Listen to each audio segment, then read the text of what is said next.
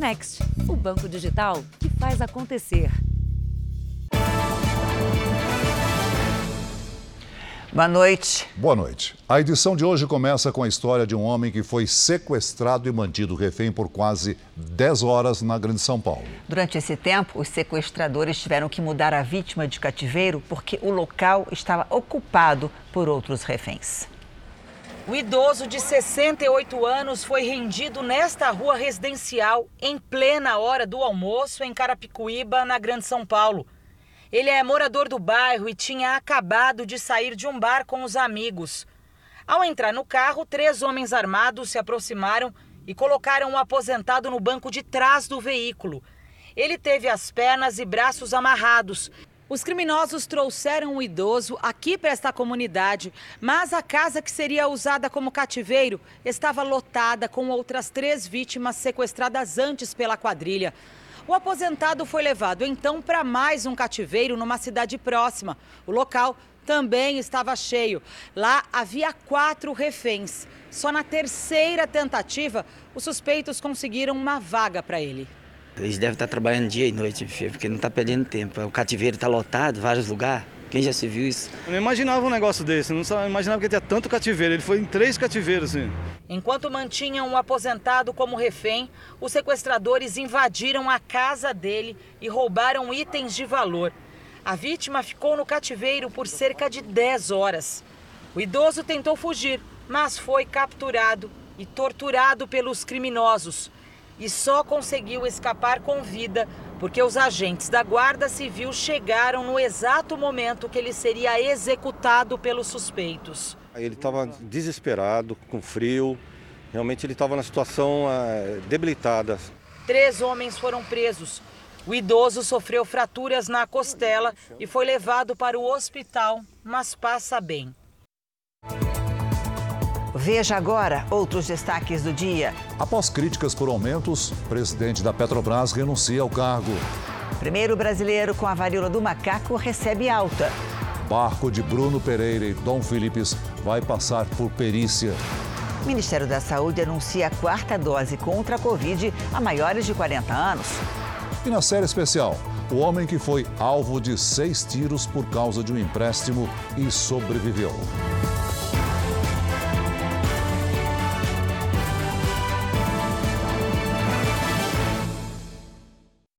Oferecimento: Bradesco. Entre nós, você vem primeiro.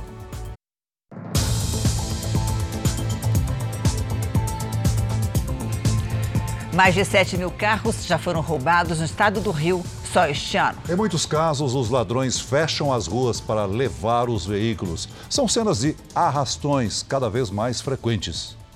Ruas com pouco movimento e motoristas surpreendidos por quadrilhas armadas. De carro ou a pé, os criminosos impedem o trânsito e, com violência, assaltam quem está na frente. Foram quatro casos no último fim de semana na capital. Você anda, anda com medo, porque às vezes você para no sinal, vem uns carros por trás, rouba aquelas pessoas da frente que estão na frente da gente, entendeu? Nesse flagrante, o motorista de aplicativo tentou fugir voltando de marcha ré mas teve o carro roubado. Já aqui, quatro ladrões levaram uma moto e deram ordem para o motorista frear e descer do veículo no meio da rua.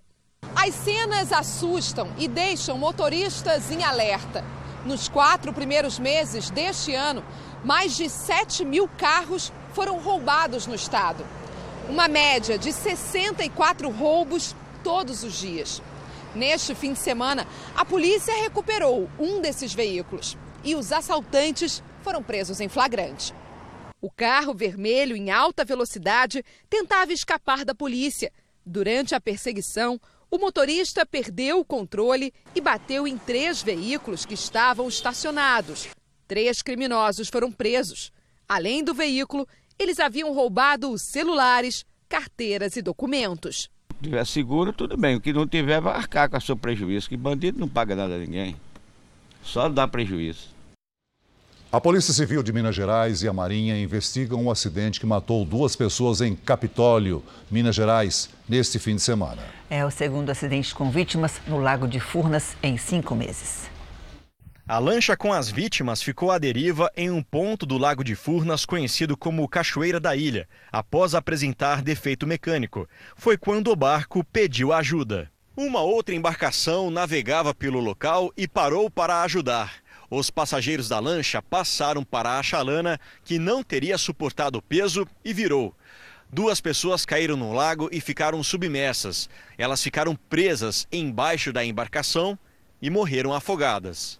Na passagem de, de, um, de uma embarcação para outra, é, segundo relatos de testemunhas, as vítimas ficaram é, concentradas em apenas uma lateral e veio a tombar, a embarcar essa embarcação, a chalana no caso. As vítimas foram socorridas por mergulhadores até a chegada do SAMU. Uma terceira embarcação que faria o reboque da lancha com defeito levou os outros ocupantes até a margem do lago. As vítimas são Lauro Xavier Berbel, de 62 anos, e Isamara Pereira Messias, de 22. Ele era de Penápolis, no interior de São Paulo.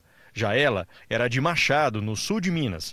Os corpos foram liberados para as famílias. A Polícia Civil instaurou inquérito para investigar o acidente. Até o presente momento, a atenção da Polícia Civil foi identificar e liberar os corpos para os familiares e neste segundo momento agora vai averiguar se houve ou não uma responsabilidade de terceiros. Em janeiro, também em Capitólio, 10 pessoas morreram após a queda de um paredão de rocha nos cânions sobre uma lancha com turistas no Lago de Furnas. O inquérito do acidente foi concluído em março e apontou o fenômeno natural como causa do acidente. A inflação de alimentos industrializados em São Paulo teve alta nos últimos 12 meses. Para muitas famílias, esses produtos são a saída para substituir alimentos como a carne, que está com o preço nas alturas. O escritório fica em casa e o dia de trabalho do Kleber muitas vezes é bem corrido entre relatórios e contatos com os clientes. E até a pausa para almoçar não pode demorar muito geralmente o que está mais rápido e o que está mais fácil de fazer. Então, por exemplo, hoje eu vou pegar esse empanado de frango.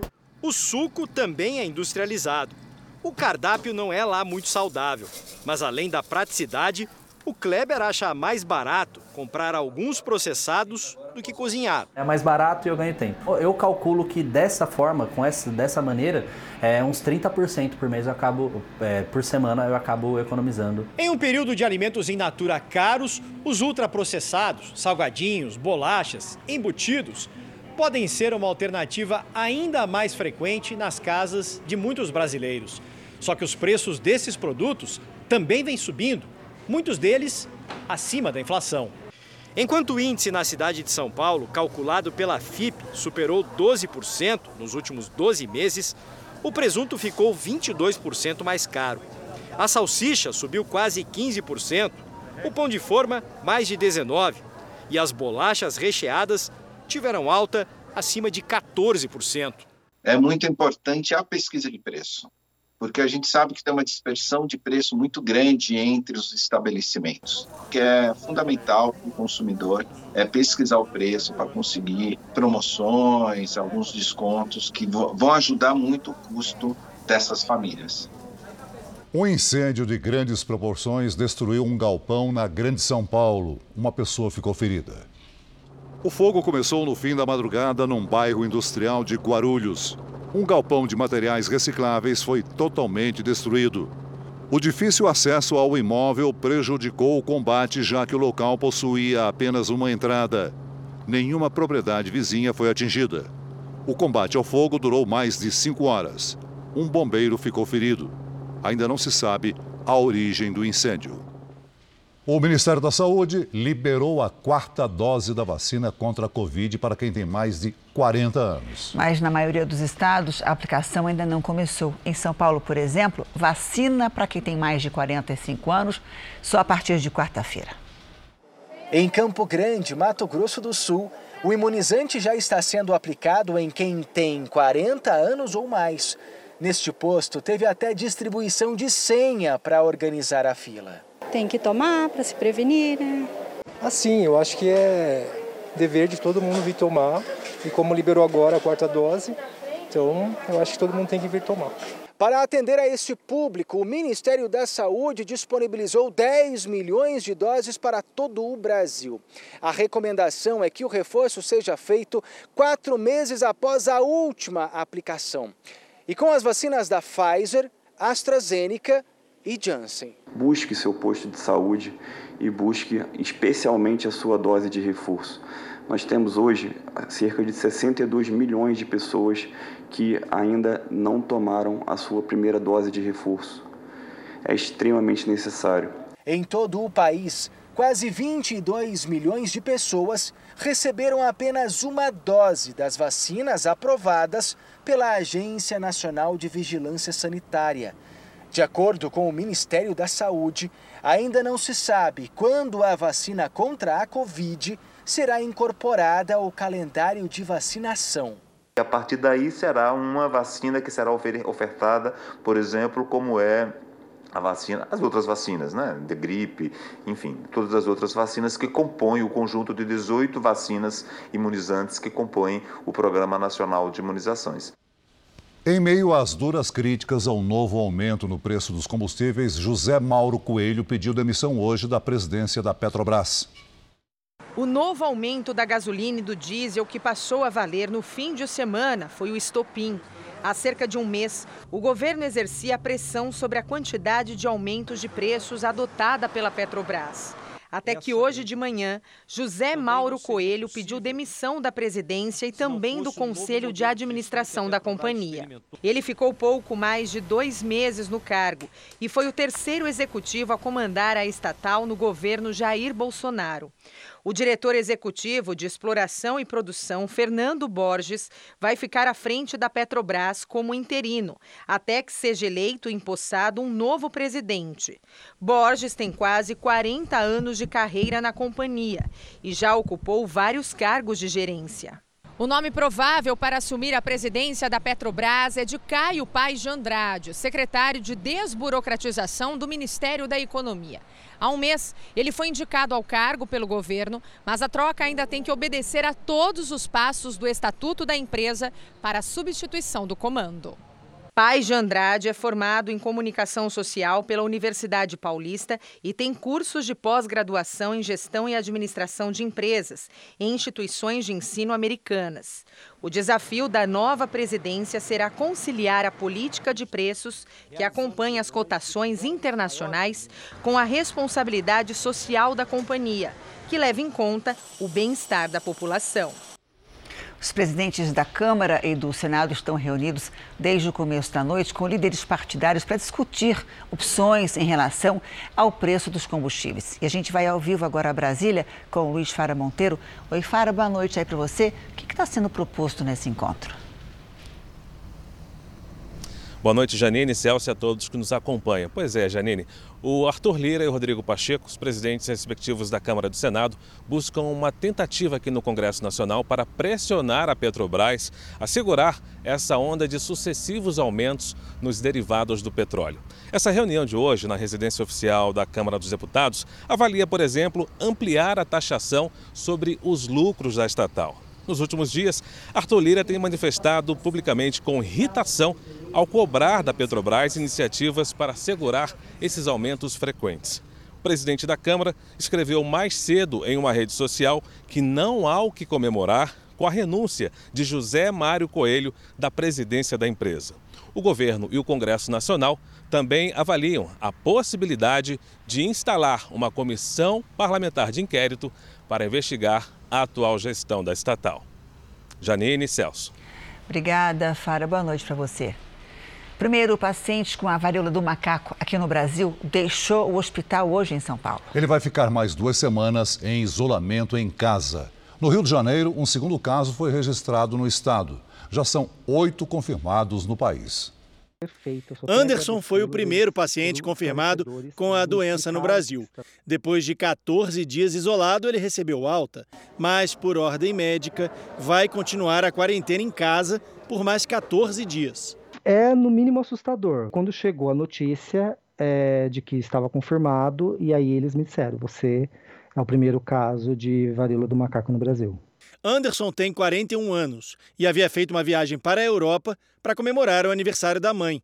Visitou Portugal e Espanha, dois dos países com mais casos da varíola dos macacos.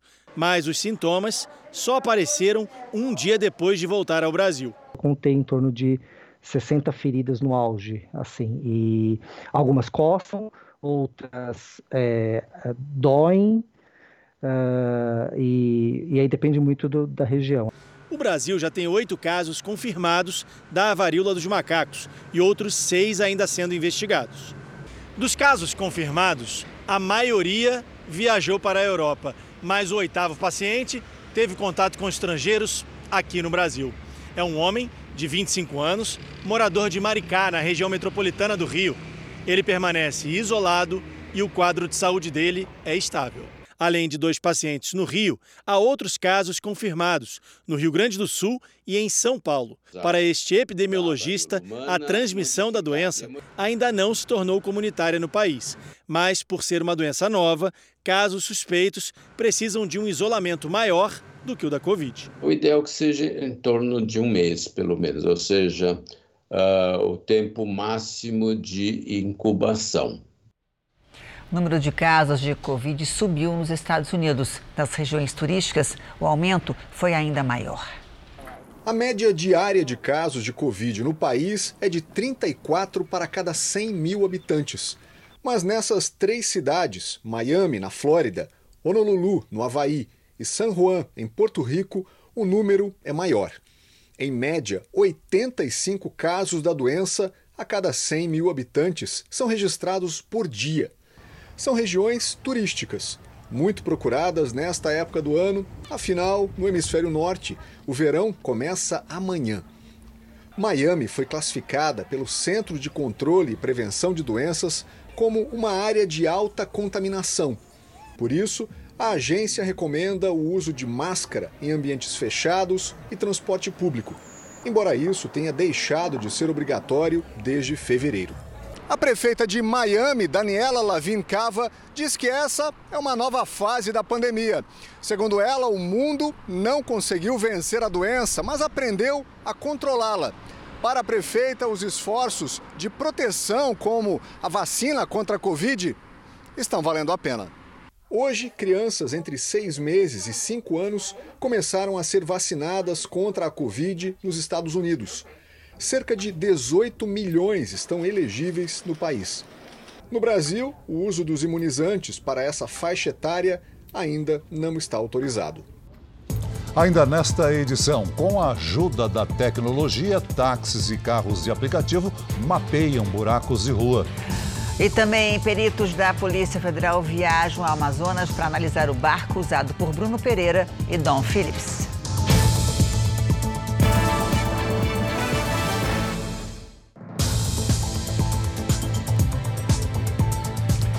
É comum ouvir dizer que deixar o dinheiro na caderneta de poupança não é a melhor opção, mas mesmo assim muita gente prefere esse investimento.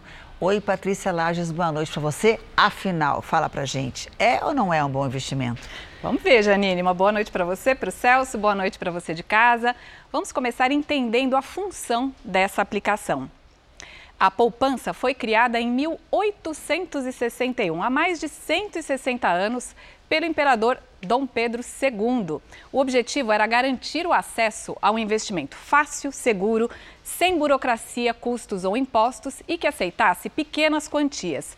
Dessa forma, se tornou possível investir mesmo com pouco dinheiro.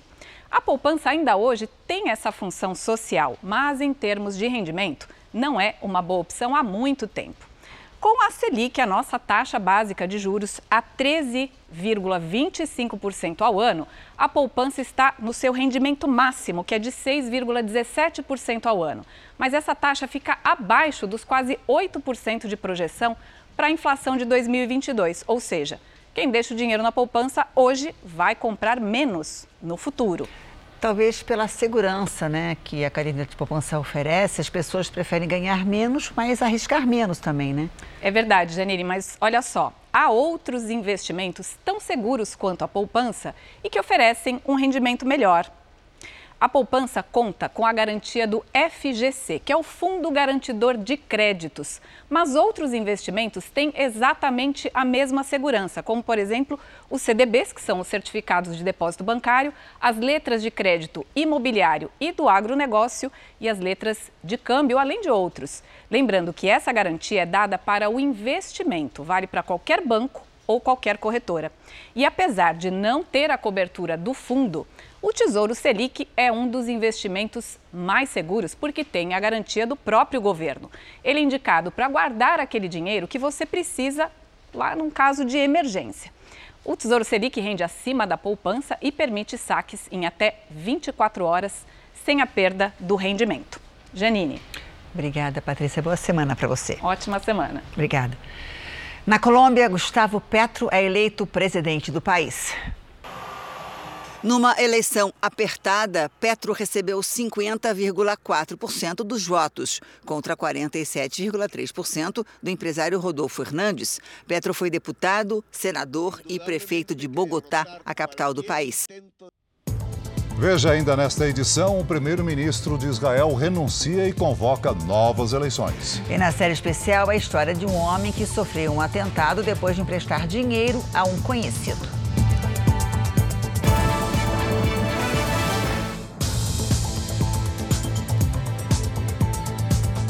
O primeiro-ministro de Israel anunciou que vai dissolver o parlamento e convocar uma nova eleição geral.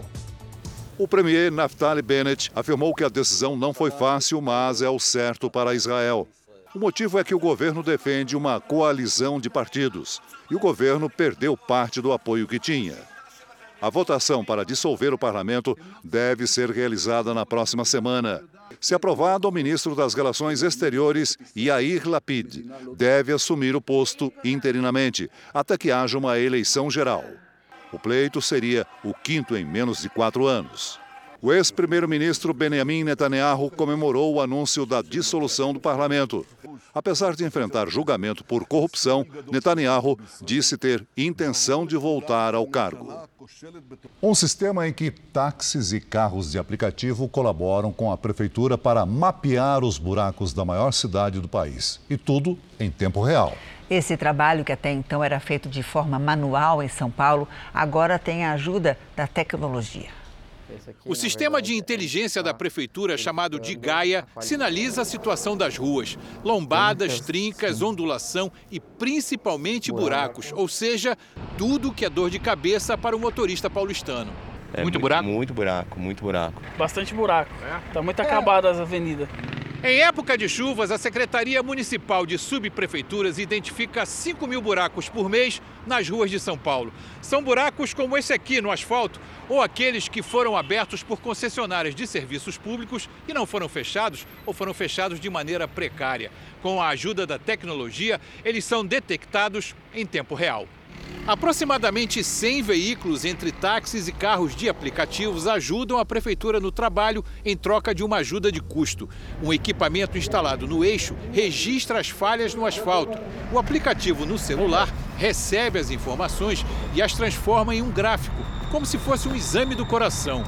20% dos carros também têm câmeras que registram e enviam imagens das ruas para a central de monitoramento.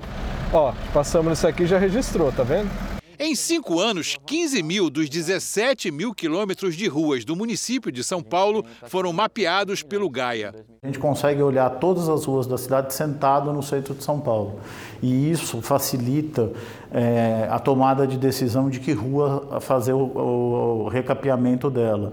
O sistema reduziu o tempo de recapeamento de quatro meses para sete dias e possibilitou também o monitoramento dos buracos abertos nas ruas por empresas que prestam serviço para as companhias de água, gás, esgoto e de telecomunicações. Se eles estiverem fora do padrão, pode haver punição. Então, faz com que a gente acione a empresa, multe a empresa para que ela retorne ao local e faça um serviço é, conforme as normas técnicas determinam.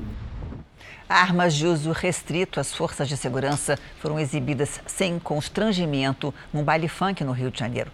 A polícia agora analisa as imagens exclusivas obtidas pelo jornalismo da Record TV.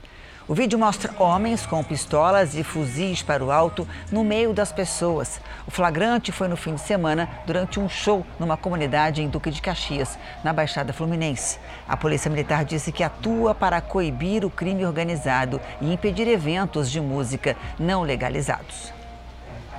O JR volta em 30 segundos. E na sequência você vai ver que peritos vão ao Amazonas analisar o barco de Bruno Pereira e Dom Phillips.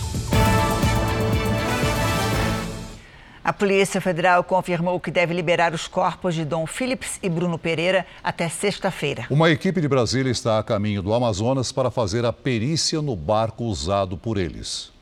O barco estava a 20 metros de profundidade, cerca de 30 metros da margem do rio Itacoaí, e foi encontrado no local indicado por Jefferson da Silva Lima, um dos suspeitos pelo assassinato do jornalista britânico e do indigenista brasileiro. Militares da Marinha, soldados da Polícia Militar e bombeiros do Amazonas participaram do resgate. O Procurador-Geral da República, Augusto Aras, anunciou uma reestruturação do MPF para enfrentar o crime na região. No Senado, a comissão que vai investigar o aumento da criminalidade na região amazônica fez a primeira reunião. Três pessoas já foram presas, outros cinco suspeitos são investigados por envolvimento no crime.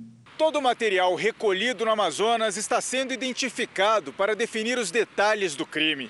Os peritos querem concluir os trabalhos até quinta-feira e liberar os corpos de Dom Phillips e Bruno Araújo até o fim dessa semana. Esses vestígios eles são tão ricos de informação que dali a gente ainda consegue extrair informações sobre a dinâmica dos fatos que aconteceram ali. Então, a nossa expectativa é que até sexta-feira a gente esteja liberando os corpos para os familiares. Olha, reduzir o tempo no chuveiro com aquela água quentinha não é fácil durante o frio do inverno, né? Pois é, o problema é que esse banho relaxante, quentinho, pode deixar a conta de energia até 30% mais cara. Ai de quem ficar muito tempo no banho. A Val pega no pé mesmo. Pode fazer, eu tiver no que estiver fazendo, eu fico controlando, eu grito onde eu estiver. Se eu não tiver para fazer isso, eu, eu grito. Ainda mais agora, com o frio, os chuveiros são usados sempre de forma consciente. Mesmo assim, está difícil baixar o valor da conta de energia. A última foi de 314 reais. Quando eu vejo a conta, eu sinto até um fogo no rosto.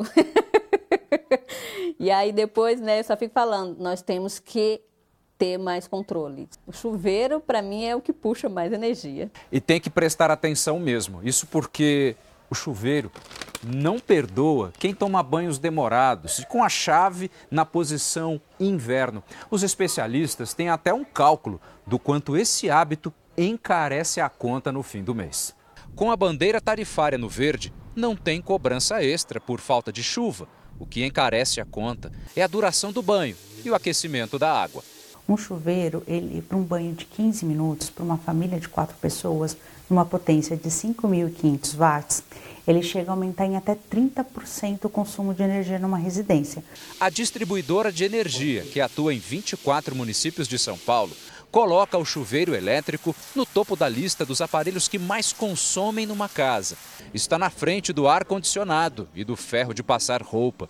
O jeito é usar o bom senso e economizar se possível, tomar banhos em horários mais quentes, porque a água já está com uma outra temperatura, e realmente diminuir o tamanho do banho, se programar para diminuir o tempo de banho, que ajuda a reduzir o consumo de energia.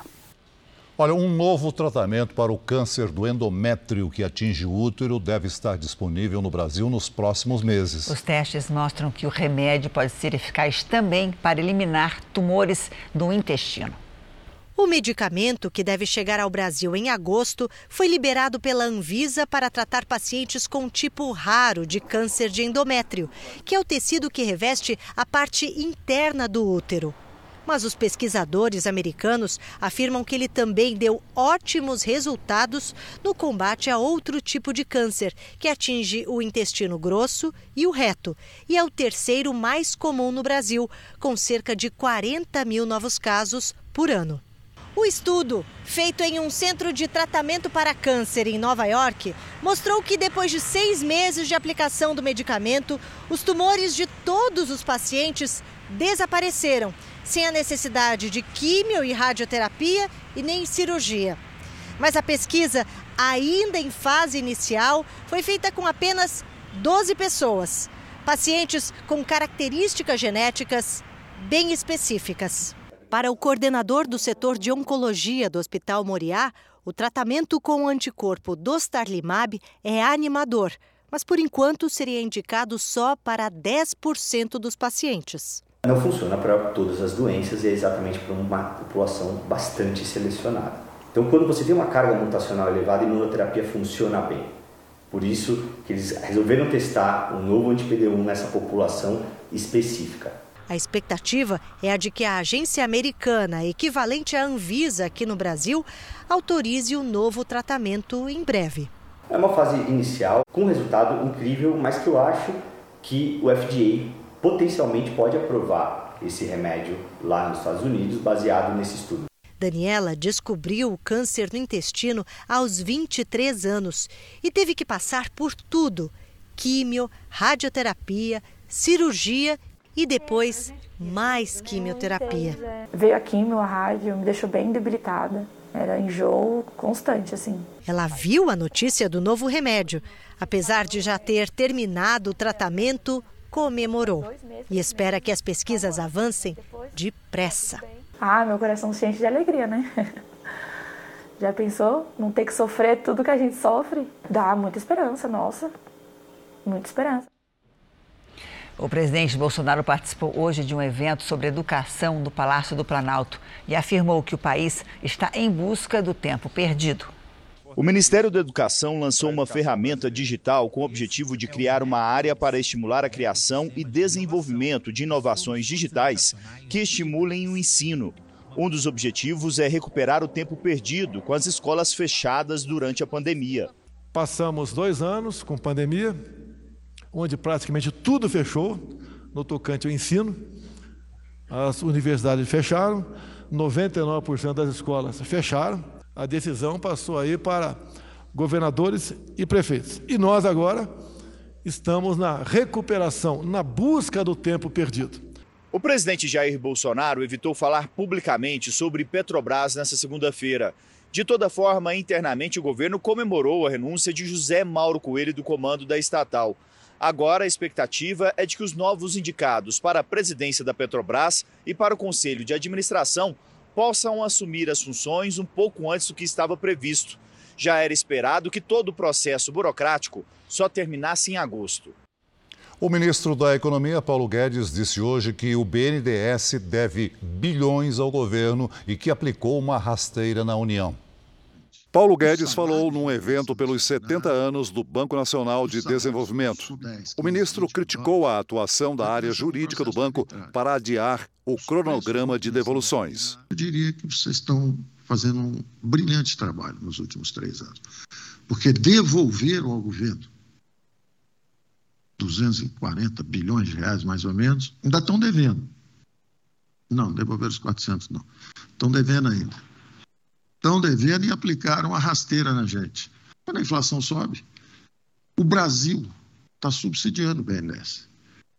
Pois o jurídico do BNDES teve a coragem de ir ao TCU para convencer o TCU que é o contrário.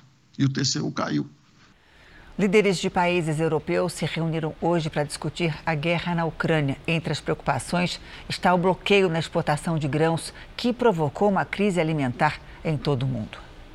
O encontro foi na Letônia. O presidente Zelensky da Ucrânia participou por videoconferência. Um dos principais temas discutidos foi o estoque de grãos que está parado na Ucrânia por causa da invasão russa ao país. Moscou tem focado em ataques na região leste ucraniana. Hoje, uma escola profissionalizante foi atingida por mísseis. Uma pessoa estava no local, mas conseguiu escapar sem ferimentos. O presidente Zelensky reafirmou a intenção de fazer parte da União Europeia e disse esperar mais ataques da Rússia por causa dessa decisão. Vamos fazer um pequeno intervalo de meio minuto. E na volta, a retomada dos eventos vem com mudança. Tem família compartilhando a festa. O setor de eventos, um dos mais prejudicados na pandemia, já respira aliviado. De janeiro para cá, houve um aumento de 60% na procura. Em São Paulo, alguns espaços oferecem uma opção mais econômica: fazer festas compartilhadas por até 10 famílias. Jogos, tirolesa, um robô todo iluminado. Atrações reunidas para uma data especial e como propõem as festas compartilhadas, sem gastar tanto. Eles explicaram que ficam camarotes separados. Aí eu comecei até a gostar da ideia e por conta da data também do aniversário ser hoje, nós falamos, ah, eu acho que vamos tentar, eu acho que vale a tentativa. E eu acho que está dando super certo. Esse casal calcula ter economizado 30% no aniversário do filho que completou três anos. Funciona assim: o buffet é dividido entre mais de uma família, mas cada aniversariante tem seu espaço, com temas e bolos diferentes. Brinquedos e equipamentos são compartilhados entre os convidados de todas as festas. A gente dividiu em comum acordo, né? E todas as famílias sentiram à vontade, todo mundo participou por igual, né? Em todos os convidados. De um lado, famílias que querem economizar. Do outro, donos de bufês que buscam compensar os prejuízos causados pela pandemia. É que as festas compartilhadas fazem com que o espaço seja otimizado. Neste buffet, por exemplo, a agenda já está fechada até o final do ano. 52 festas serão compartilhadas por aqui. A gente começou a verificar que as pessoas estavam diminuindo o número de pessoas em cada festa. A gente percebeu que uma ideia é, seria fazer essa festa compartilhada. Uma procura que só aumenta depois da flexibilização da quarentena. Em todo o país, houve crescimento de 60% na procura por realização de eventos compartilhados ou exclusivos. A comparação é com o período de antes da pandemia. As pessoas imaginavam que iam ter uma, um tipo de retomada, mas eles estão tendo uma retomada três, quatro, cinco vezes mais forte. Durante a pandemia, a Receita Federal começou a aceitar cópias simples em vez do documento original. Essa medida, que reduz a burocracia e torna a vida de todos mais simples, será definitiva a partir de 1 de julho. Sempre que um cliente queria abrir ou alterar informações de uma empresa, o Edson, que é contador, precisava de uma cópia autenticada dos documentos para levar até a Receita Federal. Agora, não mais. É uma questão de economia e tempo. Né? Para o contribuinte, que facilita o trabalho dele, ele não precisa ir vir até o escritório e também, não, muito menos, ir à Receita. Desde o início da pandemia, em 2020, a Receita Federal não exige mais a cópia autenticada de documentos para a realização de serviços. Era uma flexibilização para ajudar o contribuinte. A partir do dia 1 de julho, a medida passará a valer de forma definitiva. A decisão, publicada hoje no Diário Oficial, suspende a obrigatoriedade de apresentar documento original para autenticar cópia simples e determina que a Receita Federal aceite as cópias impressas ou digitalizadas. No atendimento presencial, só será exigido é, um serviço, o documento realmente original ou cópia autenticada quando não tiver como servidor, por algum meio, né, por, por alguma consulta ao cartório ou ao ente, ao ente do Estado, fazer essa consulta e confirmar a autenticidade. Nesse caso, será necessário ainda o documento original. Com a medida, a verificação de autenticidade pela Receita passa a ser feita em parceria com órgãos emissores locais. A partir de selos e códigos nos documentos expedidos por tribunais de justiça, Departamento Nacional de Trânsito, Tribunal Superior Eleitoral e cartórios, entre outros. Ou ainda com o cruzamento de informações entre os documentos apresentados e a base de dados da Receita, além do contato por telefone ou meios eletrônicos. A mudança também deve trazer reflexos para a liberação de cargas nos portos, por exemplo. O fim da exigência do documento original pode adiantar o processo em até dois dias. Algumas mercadorias são selecionadas para conferência documental e conferência física. Nesta conferência física, eh, ela pode ser agilizada sem a, a presença do original. O inverno começa amanhã, mas o frio já atinge o centro-sul do Brasil há algumas semanas. Oi, Lidiane, boa noite para você. Será que com a chegada oficial do inverno o frio vai ser mais rigoroso?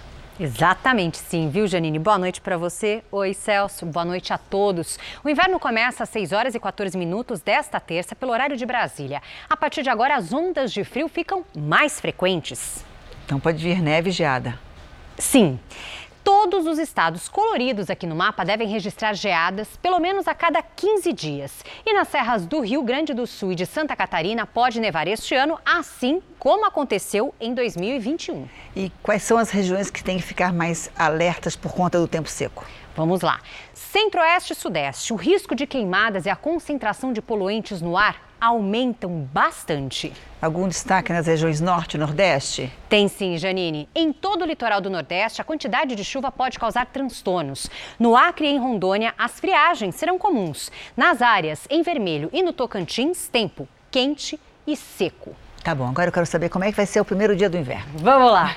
Olha, uma frente fria deixa terça-feira chuvosa, principalmente no sul do Brasil. Chove também no litoral do Nordeste e no extremo norte do país. Em todas as áreas claras, o tempo fica firme. Em Porto Alegre, 17 graus. No Rio de Janeiro faz 25 e em Natal até 29.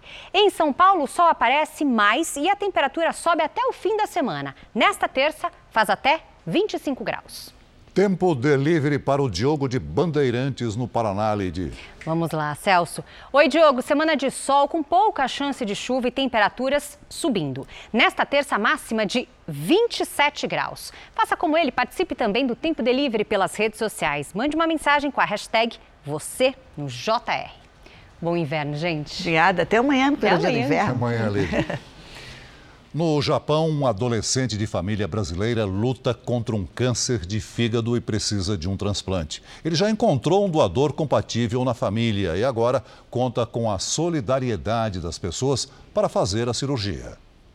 Patrick Sakamoto, de 13 anos, tem carcinoma hepatocelular, um câncer raro entre crianças que afeta o fígado. Desde fevereiro, ele está internado e passa por sessões de quimioterapia mas precisa de um transplante. A família não tem condições de pagar pelo procedimento, que custa o equivalente a mais de 1 milhão e 140 mil reais.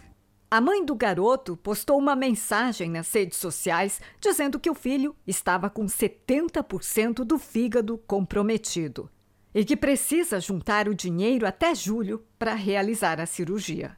Em pouco tempo, a notícia viralizou mas o valor ainda não foi alcançado. O drama do menino Patrick e o apelo da mãe para salvar a vida do filho comoveram brasileiros em vários cantos do Japão. E nós vamos viajar 240 quilômetros de Tóquio até Shizuoka para contar essa história. A mãe de Patrick, Letícia, disse que ficou em estado de choque quando recebeu o resultado dos exames do filho o médico ali, a enfermeira, e eles me mostravam a tomografia e falavam, ó, seu filho só tem essa pontinha do fígado aqui, ó. Só essa pontinha de baixo. O resto tá tomado. E eu vi aquilo, eu chorava, né? O doutor Kenichiro Watanabe é especialista em tumor e câncer do Hospital Infantil, onde Patrick está internado, e diz que com transplante aumentam as chances de cura. O doador compatível já foi encontrado. É Leonardo, que é tio do Patrick. Ele conta como foi o processo. Eu fui meio-dia lá, aí eu só fui sair de lá às seis da tarde. Passou das seis. É. Os exames foram pagos pela família. E para cuidar do filho no hospital, Letícia teve que deixar o trabalho. Ela passa o dia inteiro lá e volta para casa no fim da noite. Só então consegue dar atenção à caçula, Sara, de 9 anos. A líder de uma organização não governamental que ajuda a família diz que toda a ajuda é bem-vinda. Não vai ser só cirurgia, acho que vai um, um bom tempo precisando desse suporte e eu espero que, que as pessoas possam é, olhar né, para essa causa e entender que agora toda ajuda importa. Ao saber da história, este jovem teve a ideia de sortear uma camiseta com a assinatura dos jogadores da seleção brasileira de futebol. Cada um da sua maneira está buscando ajudar e assim é, eu fico muito feliz de ver a comunidade se unindo em pró de uma causa de um garoto que tem uma vida inteira, uma vida inteira pela frente, né? Não, não tô sozinha agora não. Tá todo mundo torcendo. Já falei que eu vou fazer uma festona quando ele sair ficar bem, né? Para todo mundo tá lá vendo ele bem. Para saber como ajudar o Patrick e a família, acesse o site cadaajudaimporta.com. Nós vamos para um intervalo bem rápido, só 30 segundos. Na volta, você vai ver na reportagem especial os crimes motivados por dinheiro e o homem que foi alvo de seis tiros por causa de um empréstimo. Quanto vale uma vida? A partir de hoje, o Jornal da Record vai contar histórias de pessoas que mataram ou mandaram matar por causa de dinheiro. Hoje, um homem que sofreu um atentado na porta de casa, mas a sorte estava ao lado dele.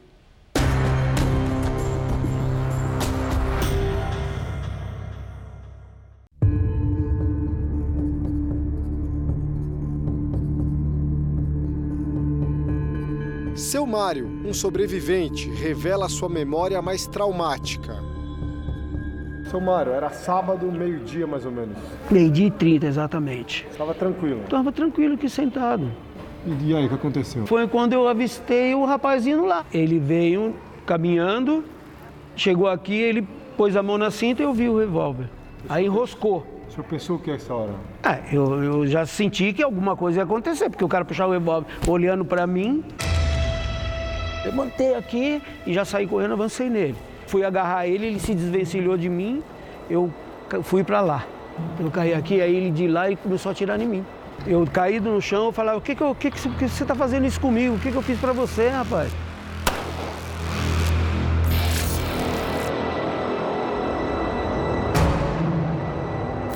Aos 61 anos, seu Mário, dono de vários imóveis na zona leste de São Paulo, ainda tenta se recuperar do dia em que um pistoleiro tentou matá-lo a mando de um homem para quem ele tinha emprestado 120 mil reais.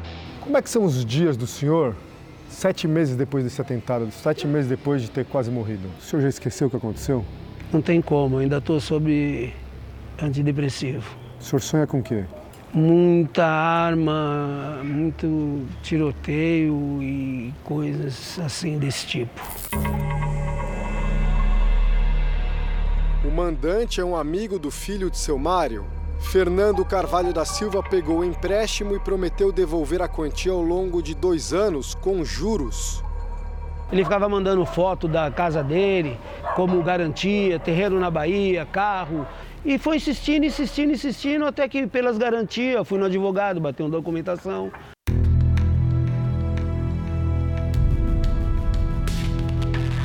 Mas não era muito dinheiro para emprestar para alguém que não frequenta a sua casa? Mesmo sem ele frequentar a minha casa, pelo, pela, pela parte dele de ser trabalhador e tudo. E não vi por que não ajudar ele a realizar o sonho dele. Não vi por quê. Como é que o senhor classifica uma pessoa que manda matar aquele que emprestou dinheiro para ele? Como a pior pessoa do mundo. Como um covarde. Covarde. Um pior sentido de covardia.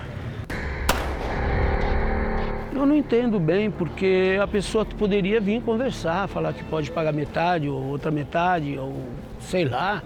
É, vamos no banco, vai no banco, faz um outro, um outro processo, qualquer coisa. O mais impressionante é que, na prática, o seu Mário financiou a contratação do pistoleiro que tentou matá-lo. Dois dias antes do crime, o Fernando, o mandante, voltou até aqui a casa do seu Mário e pediu mais 4 mil reais emprestado. Dinheiro que ele prometeu pagar junto com as parcelas da dívida anterior. E esse valor foi entregue justamente para o matador de aluguel, que estava a um quilômetro daqui, aguardando apenas o pagamento para planejar a ação. O vídeo das câmeras de segurança mostra o pistoleiro se aproximando, a reação de seu Mário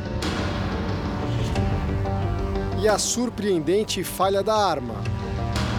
O homem que não teve sucesso no plano de assassinato é Marco Antônio da Silva Furlan.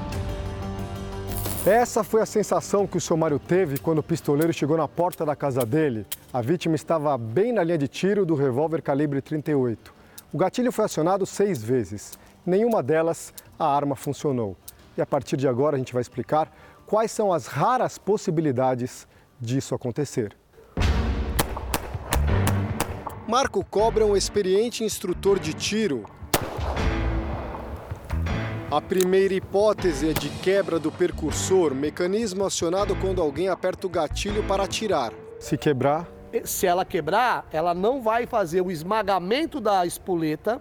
A espoleta é o acionamento da queima da pólvora, a que dá a explosão, e o projétil sai girando no tambor e ele automaticamente vai fazer a sua trajetória. Outra possibilidade é a bala não estar em condições de uso. Ô Cobra, você diria que o seu Mário teve muita sorte por sobreviver a um atentado como esse? Sim, muita sorte, porque seis munições com o mesmo problema é, foi uma sorte muito grande. O pistoleiro que tentou matar seu Mário está foragido. O mandante, réu confesso, está preso. O senhor tem consciência que chegou muito perto da morte? Eu tenho consciência que eu já estava morto, se fosse para pensar direitinho. É, é muito improvável seis balas de 38 falhar, né?